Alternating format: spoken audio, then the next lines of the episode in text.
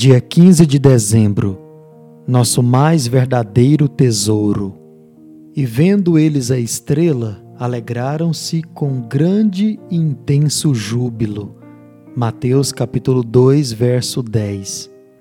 Adorar a Jesus significa atribuir autoridade e dignidade alegremente a Cristo com presentes sacrificiais.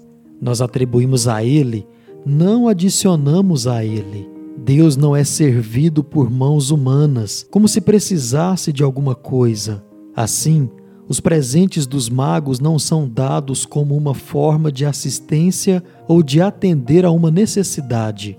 Um monarca seria desonrado se visitantes estrangeiros chegassem com pacotes de mantimentos reais.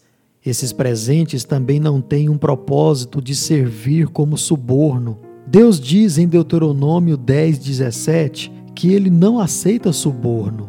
Bom, então o que significam esses presentes? Os presentes são intensificadores do desejo pelo próprio Cristo, de uma forma muito semelhante ao jejum.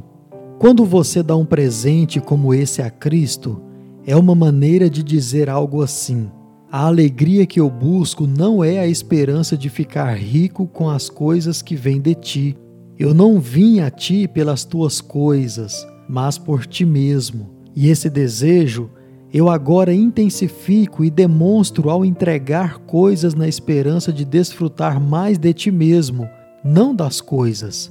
Ao entregar a ti as coisas das quais tu não precisas e que eu posso desfrutar, estou dizendo mais sincera e autenticamente: Tu és o meu tesouro, não essas coisas.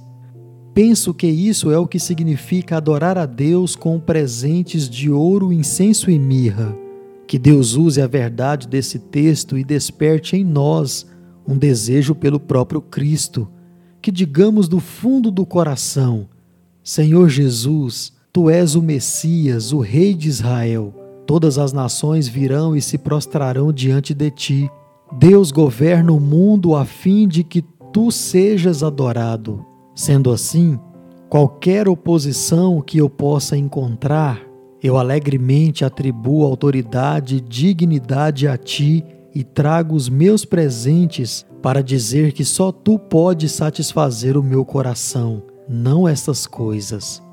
O alvorecer da alegria indestrutível. Leituras diárias para o advento. John Piper